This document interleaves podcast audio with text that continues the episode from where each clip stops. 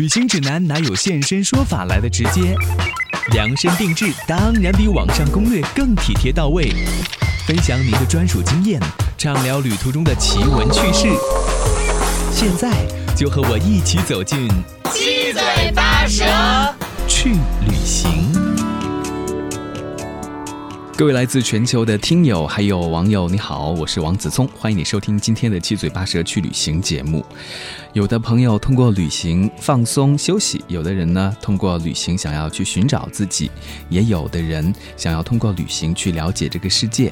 他们的旅行可能困难重重，可能会不舒服，但是路上经历的一切都很深刻、很宝贵，遇到的故事呢也很精彩。我们今天的节目要请来一位嘉宾，他用骑行的方式走过了中东的一些地区。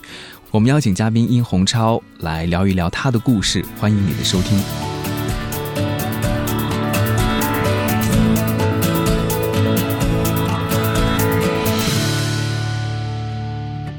洪超你好，欢迎来到我们节目当中。主持人你好啊，你还有一个网名叫做“意义非凡”是吧？对对对，哎，这个名字还挺有意思的，为什么会取这样的一个名字？呃，意义非凡嘛，嗯，说明我很有毅力，然后我做的事情是非凡的。对，毅力的毅。你这一本书，我们今天要聊到的是你最新完成的书，叫做《远方不远》。嗯，其实听这个名字感觉还挺有诗意的，给大家介绍一下这本书呢。《远方不远》是它的主标题。它的副标题是“穿越大漠去中东，一个游侠骑士的两万里西行”。嗯，那这本书呢，主要就是讲述了我从中国东部骑摩托车穿越西北大漠以及巴基斯坦、阿富汗等国，嗯，一直抵达中东的波斯湾这一路过程中的一些经历的一些故事和见闻，都是骑行的，对吧？你是很小的时候就开始骑摩托车吗？呃，没有，在这趟旅行之前，我甚至还不会骑摩托车。你专门去学习骑摩托车，然后？对，我专门去学骑摩托车，并且考了一个驾照，然后就进行了这一次旅行。总共有多长的时间呢？这个旅行啊，总共进行了耗时八个月之久。OK，我走的比较慢嘛。嗯，我很好奇，就是我们也可以很舒服的去旅行哈，就是。坐着飞机到一个旅游胜地去休息放松，但是你的这个旅行，我看了一下你在微信公众号上面更新的文章，其实还是挺辛苦的。为什么会想到要在自己二十五岁的时候来进行这样的一次旅行啊？嗯，因为我大学的时候我是学新闻的，新闻系毕业，记者哈。对，毕业之后呢，我也当了两三年的记者。那么呢，呃，美国记者埃德加斯诺一直被我视作榜样，嗯他。在上世纪三十年代，只身来到中国，在这么当时中国非常危险的一个情况下，他来做了一些大量的纪实性的报道，相当于一个独立的记录者。嗯，那么我就非常希望以他作为一个榜样，我也去做一个纪实性的记录者。我要去全球最危险的、最艰苦的地方，我要去这些地方，我去看一看当地的人是怎么面对生活的。我在这些地方旅行会经历到哪些？有意思的事情啊，其实我觉得现在啊，就是旅行达人还是挺多的，分享一些攻略，然后在旅行的过程当中，他们的一些见闻啊等等。但是换另外一种方式，有的旅行者他更像是一种探险家啊，他有一种冒险的精神，那有一种发现的眼光，就是可以遇到更多更有意思的一些故事，像。之前我看到一本书，叫做《有待探险的世界》，里面就讲了很多故事，都是在那个年代交通非常不发达，然后要冒着各种危险，然后去探索。其实你的这个过程，我觉得也不是很舒服，也有很多的危险，也遇到一些就是居心叵测的人，当然也有很多好心人，对吧？所以我觉得很有意思。我们今天要来聊一聊你的这个故事。那么在二十五岁之前，当时是已经开始工作了，是吗？呃。二十五岁之前，二十五周岁之前，我已经工作了好几年了，因为我毕业比较早。嗯，我看到你的书里面有一句话说，有些人二十五岁就死了，但是要到七十五岁才被埋葬。我不希望自己的生活被安排的如同一场温水煮青蛙。我觉得你这样的一个危机意识来的还挺早的。呃，确实。怎么讲啊？为什么呢？呃，因为我觉得二十五周岁对于嗯成年人来说啊，它是一个分水岭。是啊，呃，基本上二十五周岁之前，你可以随便想做你喜欢的事情，对吧？可以像小孩一样哈，对无忧无虑的，不定职业、不定是不定身份什么之类的。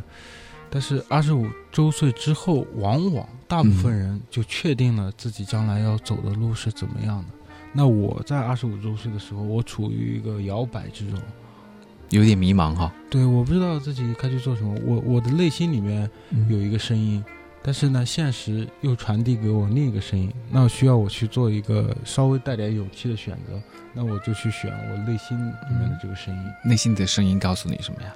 告诉我要去做一些不同寻常的事情。你会害怕吗？就是安排这趟旅行，因为要去到的有些地方还是挺危险的。嗯，出发前我是非常害怕的，因为之前我就听说过有好几个国内的旅行者在巴基斯坦或者在阿富汗被绑架，嗯，对吧？然后赎金都是好几十万美元。说中国人是多少元起？五万美元吗？还是五十万？五十万美元。我天哪！所以呢，在去之前，我是其实内心是很忐忑的。但是后面我发现，嗯，其实当我们在做事的时候，往往是我们做一件事情才会考虑到下一件事。对，呃，我我就想，我都没有亲自去到那里，对吧？我都没有在，呃，危险都还没有到来，如果我就畏缩了，那我觉得这就让自己的梦想变得非常的廉价。就是一遇到一些道听途说的东西，未经亲身证明的东西，是就吓到了，这就很不男人嘛，对吧？对，嗯，那你为这一次的二十五岁的旅行准备了多长时间？我的准备主要是集中在考取这个摩托车驾照，对，总共大概一个月的时间吧。OK，然后就上路了。对，上路了。OK，因为我们在路上会看到很多跟自己在城市生活里面，我们的这个生活圈接触到的人是都不一样的一些东西啊，所以我觉得可能会给你很多的一些思考。在国内的这一段旅行，你是怎么样来安排的？国内的这段旅行呢，相对来说还是比较容易安排的，因为我如果想去中东的话，我肯定要经过这个甘肃兰州开始的，对对吧？然后去新疆的喀什，对对对，要么就是走丝绸之路嘛，要么走青海。我选择了走青海，但是你肯定还是要去新疆的嘛。嗯，在新疆的话呢，就有很多的这个地理极限，比如说罗布泊无人区、楼兰遗迹，然后这个帕米尔高原，是这一些是吧？南北疆其实都是非常美丽的。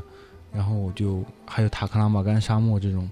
嗯，于是我就规划了一条，就是穿过大量地理极限的这么一条路线，嗯一直到这个红旗拉夫的这个边境。边境啊，因为我在你的那个游记里面就看到哈，其实到了这些地方去之后，你接触了很多当地的人，包括我们对于南疆有很多地方，我觉得都不太理解或者不太了解和深入。你在那个地方跟当地人有相当多的接触，包括你还跟他们一起去挖冬虫夏草啊等等，对吧？对对对，给大家说说你在路上见到的那些有意思的事情。呃，我觉得吧，呃，去一个陌生的地方，嗯，呃，不仅是看，不仅是听，而且我希望了解这片土地上的一个具体的人的生活。比如说，这个去这个青海的藏区挖冬虫夏草，我就很好奇啊，这个冬虫夏草被誉为黄金一般的价值，一斤超贵的，都十万块，对吧？对。那我就会产生一个由无知而带来的偏见，我会觉得这个挖冬虫夏草的牧民肯定很赚钱，国家又有补贴，都会有这样的想法，对吧？对吧？然后呢，我就去想，哎，我要去看看是不是这么回事。嗯。然后我就真的跟他们上山去挖，发现呢，就像这个古代一首诗歌《蚕妇》里面说的那样，“变身罗绮者，不是养蚕人”嘛。其实他们是整个产业链的最最最最底层。一根虫草在北京好一点的质量好一点的，可能要卖到一百五十块到二百块。但是呢，把这个虫草挖出来的人，付出了大量艰辛劳作，在高原上工作，把它挖出来的人，可能只能得到七八块钱，甚至都不到。然后呢，由于当地的情况特殊，一些收购渠道都是被垄断着的，就是外地人不能来高价收嘛，就形成了一个比较恶性的这样的一个产业链，就让我就是通过这么一件事情，不仅是去上山挖虫草，还包括调查整个这个挖虫草的幕前幕后，就让我能够在短时间内就了解到当地人真正的生活状态是怎么样的。他们在挖虫草，但是可能自己就根本舍不得吃，对吧？对他们来说，对他们，他那个，我你给大家描述一下他们挖的那个过程是什么样的呢？呃，这个冬虫夏草啊，是在这个海拔四千米以上的这个高寒草甸里面。这个冬虫夏草呢，露出地面呢，就是一根一到两厘米的暗红色的草尖。嗯，这个在一大片草草甸里面，你肉眼是很难看到的，你一眼望去。发现不了什么异常，然后你只有跪倒在地，双手这样匍匐着在草丛里面一片一片的摸索，呃，一平方米一平方米的这个扒开这个草丛去看有没有这个草尖，就是这个其实很累的，高山上风吹着嘛，跪倒在地上，然后就这样一片一片的摸索，甚至一天可能都摸索了上千平方米。才能找到三四根这样。天呐，上千平方米！他们一天的话，平均可以找到几根冬虫夏草？呃，经验丰富的藏民一天可以找到十根左右吧。嗯嗯，好辛苦哦！我就不知道说原来这是这么来的。原来我们吃到的这个东西，它背后有这样的一些故事。呃，对的。所以你写出来这些东西，大家其实就很喜欢看，就知道说我们。不了解的这个地方，人们是怎么样来生活的？如果不深入的话，可能对你来说这也是一个未知的问号哈。是的，我希望大家能够喜欢。嗯，还有很多的其他的一些故事，包括我刚才提到的南疆，你也去了哈。你在去之前对那个地方的了解是什么？呃，在去之前呢，我其实也做过一些调查。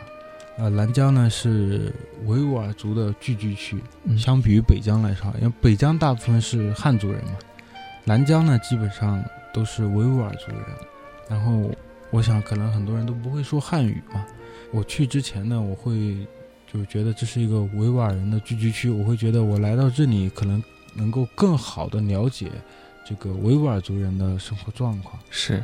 所以你就接触一些当地的人，包对吧？包括有一个做刀的一个小伙子，对他叫鲁尔麦提麦麦提啊，他是目前整个英吉沙县啊唯一仅存的仅存的一个手工锻造英吉沙小刀的刀匠师傅了。嗯，英吉沙小刀呢是新疆的一个传统的手工艺嘛，英吉沙小刀是非常出名的。呃，然后呢，由于就是最近几年，由于就是工业化的发展嘛，这种手工锻造英吉沙小刀的师傅都活不下去了嘛，因为现在都是机器做刀了嘛，这种传统工艺就面临着消解，就是没有人去做这个东西了。而且他们那个东西，我看你的文章里面说，就做出来，他现在反正生意也不是很好，对吧？对，就是有一种就是当你的工匠情怀遇到市场冲击的时候。就是这个个体是怎么选择的？其实我是非常关注这一点的。嗯，我非常关注罗尔麦提，他他的这个选择，因为我们很多我们年轻人很多时候在我们的人生当中会经历这样的选择，到底是选内心的 A 还是选外部的 B？我觉得可能很多人都会选择外部的 B 了，觉得这个坚持下去的意义到底是什么？那如果有外界很多的诱惑的话，就很容易。就是走向另外的一个方向，就不会就会把自己可能内心的那种想法或者一个理想的先搁置一下吧。对的，所以这趟旅行中呢，我探访的很多人都是处于 A 和 B 这个纠结之中。其实我觉得人生就是这样子，常常我们是处在两难的状态里面，到底要怎么样来选择？那后来你。接触到的这个小伙子，他是怎么选择的？他做这个手工做刀啊，嗯，他的因为南疆的局势问题嘛，这个刀你是没法，首先你没法通过电商渠道销售，嗯，第二就是你即使有游客来买你的刀，你的刀也带不出去嘛，对对对，肯肯定会被查，然后快递呢也不愿收这些单子，嗯，所以他就是处于一个只能卖给当地人，而当地人其实是不买这些。手工艺品的，他来最多买把菜刀，那这个就生活就苟延残喘嘛。他经常就会去做一些木匠的工作嘛，但是他并不打算放弃做刀这个，因为他觉得就是现在整个英吉沙县没有人在手工做刀了，包括他的老师傅也不做了，那这门手艺就会失传。嗯，那失传对他们整个民族来说是一个非常巨大的损失。就一个东西，你消失容易，你再重建是非常难的。嗯，所以他最后他选择了 A，但是呢，他在选择 A 的同时，就是他他选择了他内心的真实的一个愿景。他在选择内心真实愿景的同时呢，他只能是尽量让外部给他的压力能够变小一点。嗯，对。看到你的文章里面，你有问他，就是有的想过要放弃做得到吗？他说啊，什么想过放弃吗？不可能，我热爱的就是做刀这件事情，我会做一辈子哈。对的。哎，我觉得就他可能跟你的年龄是是不是差不多啊？他比我大几岁，大几岁啊？但是在二十几岁或者三十几岁，就很明确知道自己到底要做什么。我觉得这个还是挺难得的。他知道说这一辈子自己对刀的这种热爱，然后要去做这件事情，不想把它放弃。我觉得可能对于我们 有的时候比较迷茫的一些年轻人来说，还是会有一些帮助哈。因为他看到了做这件事带给他的价值感，他的成就感，这是别人所无法替代的。嗯，就好像你的这个旅行也是，二十五岁那个时候，你应该也没有什么积蓄吧？我觉得哈，然后没有什么积蓄，然后这一路这么走下来，应该也花了不少钱。其实有的时候，我不知道你有没有遇到，就还是比较窘迫的一些情况啊。经常遇到啊，嗯，就是特别是旅程开始的时候，那那个时候是很穷的，就是因为觉得旅途非常漫长，所以我要节省开支，对吧？嗯。然后呢，我每天要花大量的时间在找整个地区最便宜的旅馆究竟在哪里。我甚至就是，比如到了一个县城，对吧？这旁边可能就是一个八十块钱的旅馆，对吧？一眼就可以看到，你就可以住进去。但是呢，我为了去找那个五十块的，我就把整个县城都绕了一遍，最后绕到晚上了还没找到，最后我只能去八十块钱是那个晚。就这种事情经常发生。我觉得我们也可能只有在就这个年龄的时候会做这样的事情。其实现在回想起来，这一路当中的这些经历也算是一种财富吧。包括你在路上遇到的人，我看到你的文章里面还有一篇，就说到有一个朋友叫干哥，是吗？啊，对的，叫干哥。啊，我想到他我就想笑。你来讲讲他的故事呗？为什么？呃，想到他就想笑。呃，干哥呢是云南人。他已经连续在中国啊骑自行车骑行九年了，就是他整个人晒得黑的就像木炭一样。这干哥是你给他取的名字，还是他自己本来的名字？他自己就叫干哥。OK，呃，然后呢，他三十多岁嘛，嗯，当我第一眼看到他的时候，我就有一种不祥的预感，我就觉得我是不是多年以后我就变成他这样？我想我绝对不能变成他这个样子，对吧？都三十岁了还在外面骑什么？为什么？不去结婚呢，对吧？为什么没有一个稳定的事业？我会抱着一种很世俗的观念去来看待这样一个比我大几岁的骑行者。对，虽然我在强调我在路上，我在远方，我在追求一种可能所谓的更高层次的一种精神层面的东西，但是呢，我却下意识的用我的世俗的观点。来看待另外一个人，然后你觉得三十多岁了还在这样子，你是在干嘛呀？对，你怎么安排自己的人生的呢？对我就会觉得你在干嘛，对吧？嗯，我就很不理解。嗯，但是之后我跟他一块儿就是骑行去了这个帕米尔高原嘛，就是中国和巴基斯坦的边境，在这一路上，我就经常劝他，你还劝一个三十几岁的人？对我劝他所谓的改邪归正嘛，是吧？完了，他根本不听我劝，他就对我说：“他说。”我生于这个世界上，对吧？我有我自己的想法，嗯，我知道我现在需想要的是什么，啊，等我想要稳定的时候，我自然会去，不用别人来说我，嗯，我不希望外界给我一个压力。等我想要谈恋爱，等我想要结婚的时候，等我意识到我作为一个男人真的是需要建立一个家庭，需要建立一个稳固的堡垒的时候，我就会去做这件事情。但是不是现在，是吧？Not now，对吧？不是现在。所以你不需要跟我灌输这些东西。我现在唯一在乎的就是我们下一顿能不能不要吃羊肉拉面了，这个味道太难闻了。嗯，哎，所以红超就是你在路上，嗯，是白天旅行，晚上的时候写作，你会给自己比较多的时间，就是沉淀下来进行很多的思考，是吗？呃，对的，所以我才耗时八个月。其实如果真正就是纯骑行的话。其实两三个月就够了，因为摩托车是很快的。嗯，但是呢，我其实我所提倡的是一种慢走，就是可能一天的路程啊，四五百公里的路程，我会走上一周。但其实呢，我骑摩托车确实只用了一天就骑过去了。嗯，但是我会用剩下的六天时间来在这个当地来做一些探访。对，因为你本来自己的职业就是一个记者，所以你会用自己的角度去观察、去采访。在你旅行之前，我看到你就说，你就有一些想要采访的人，或者你想要做的一些了解、一些计划啊，你要去采访巴基斯坦第一位穆斯林的。女骑士后来也遇到了嘛？对，还包括在阿富汗教中国武术的那位谢里夫先生啊，可能有的是你在出发之前就想要去认识他们的，有的是在出发之后路上认识的，还挺有趣的。包括到巴基斯坦，因为这个巴基斯坦应该会比较轻松一点吧？这一趟旅行，因为跟我们的关系很好嘛。嗯，巴基斯坦的旅行并不轻松。嗯，首先啊，它的地理环境是比较。严峻的，就比较残酷的，就是特别是过红旗拉甫口岸，就是帕米尔高原的最西端嘛。当时我去的时候是十月末，还有一个星期就大雪封山，就闭关了嘛。当时那个关口附近整个路面结的全部都是冰，一眼望去就是银装素裹的一片白银的世界。然后我就骑着摩托车在上面，在上面呢，大概是。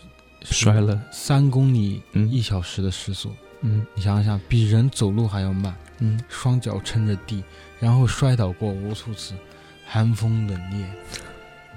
这个是过境的时候，然后呢，巴基斯坦的北部是一个基础设施特别落后的地方，叫克什米尔。克什米尔地区环境特别的恶劣，自然环境各种高山耸立，同时呢，基础设施很落后嘛。很多地方都没有电，也没有网络，而且还是这么寒冷的季节里面哈。对，又冷。然后呢，克什米尔地区除了这个极端的自然环境之外，还有潜藏的这个恐怖势力。嗯，因为这个地区靠近阿富汗，自这个反恐战争嘛开始以来，很多塔利班在美军的打击下嘛，就跑到了这个。巴基斯坦克什米尔这边嘛，嗯，一直潜藏在这个山区里面。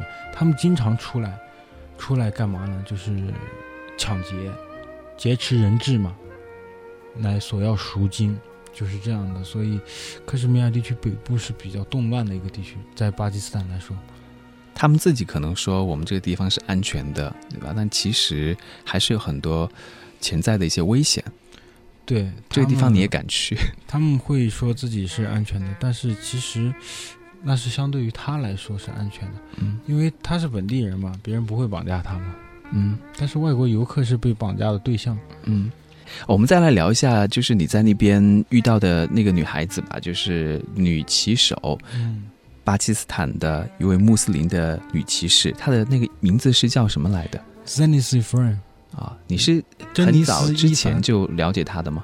对，他的故事在全球范围内都是有知名度的，就是作为摩托文化的一个一个象征，或者说一个人物、一个主角，几乎在每个国家的摩托文化的社区都有他的故事。因为他的这种行为，他的做法还挺反传统的哈，就是有人给他点赞，有的人。也会觉得说他这种做法违背了教义啊，违背了这个遵守的一些东西，就恶语相向啊等等啊。但是他自己好像挺受到自己家里面面人的支持的，然后也不惧危险，就在路上跟你们这些男孩子一样。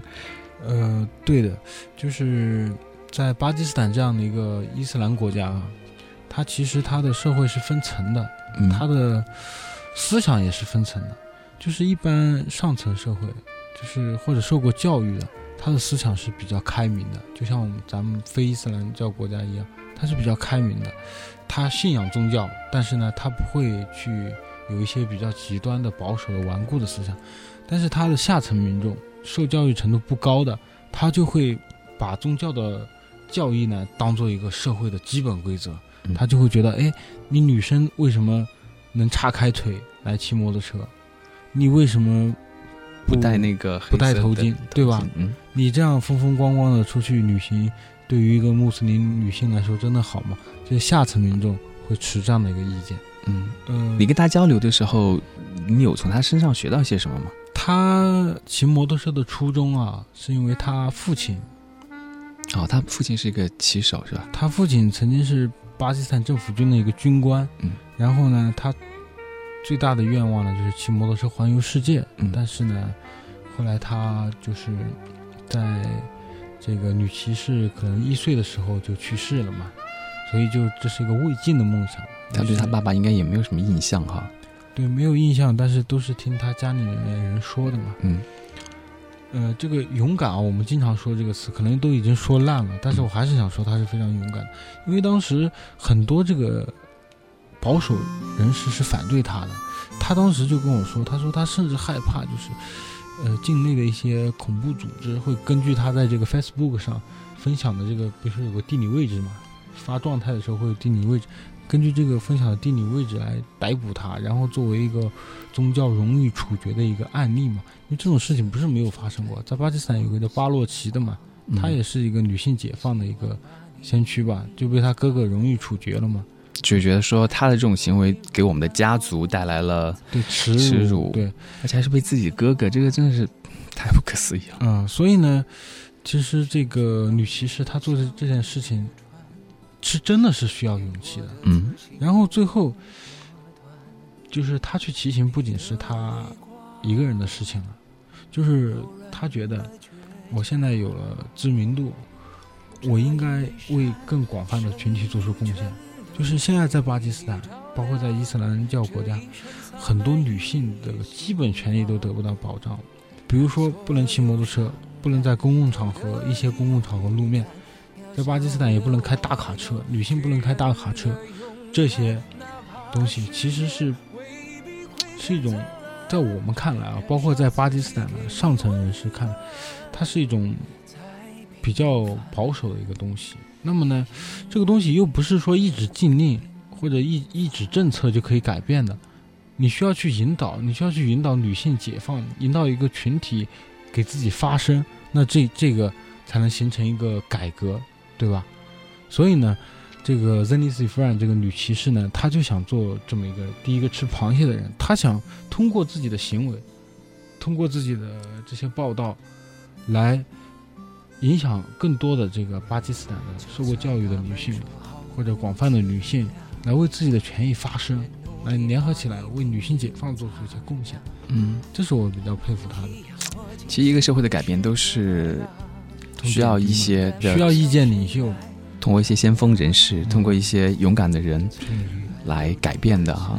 嗯，这一路有很多的故事，都记录在了这本书《远方不远》当中。它有个副标题叫做《穿越大漠去中东：一个游侠骑士的两万里西行》。我们今天请到嘉宾呢是殷红超。我们在下期节目当中还会跟大家来分享一下他的故事，包括去到了阿富汗有很多危险的一些经历。还有他的一些啊，对旅行的一些看法和感想等等。谢谢你，谢谢。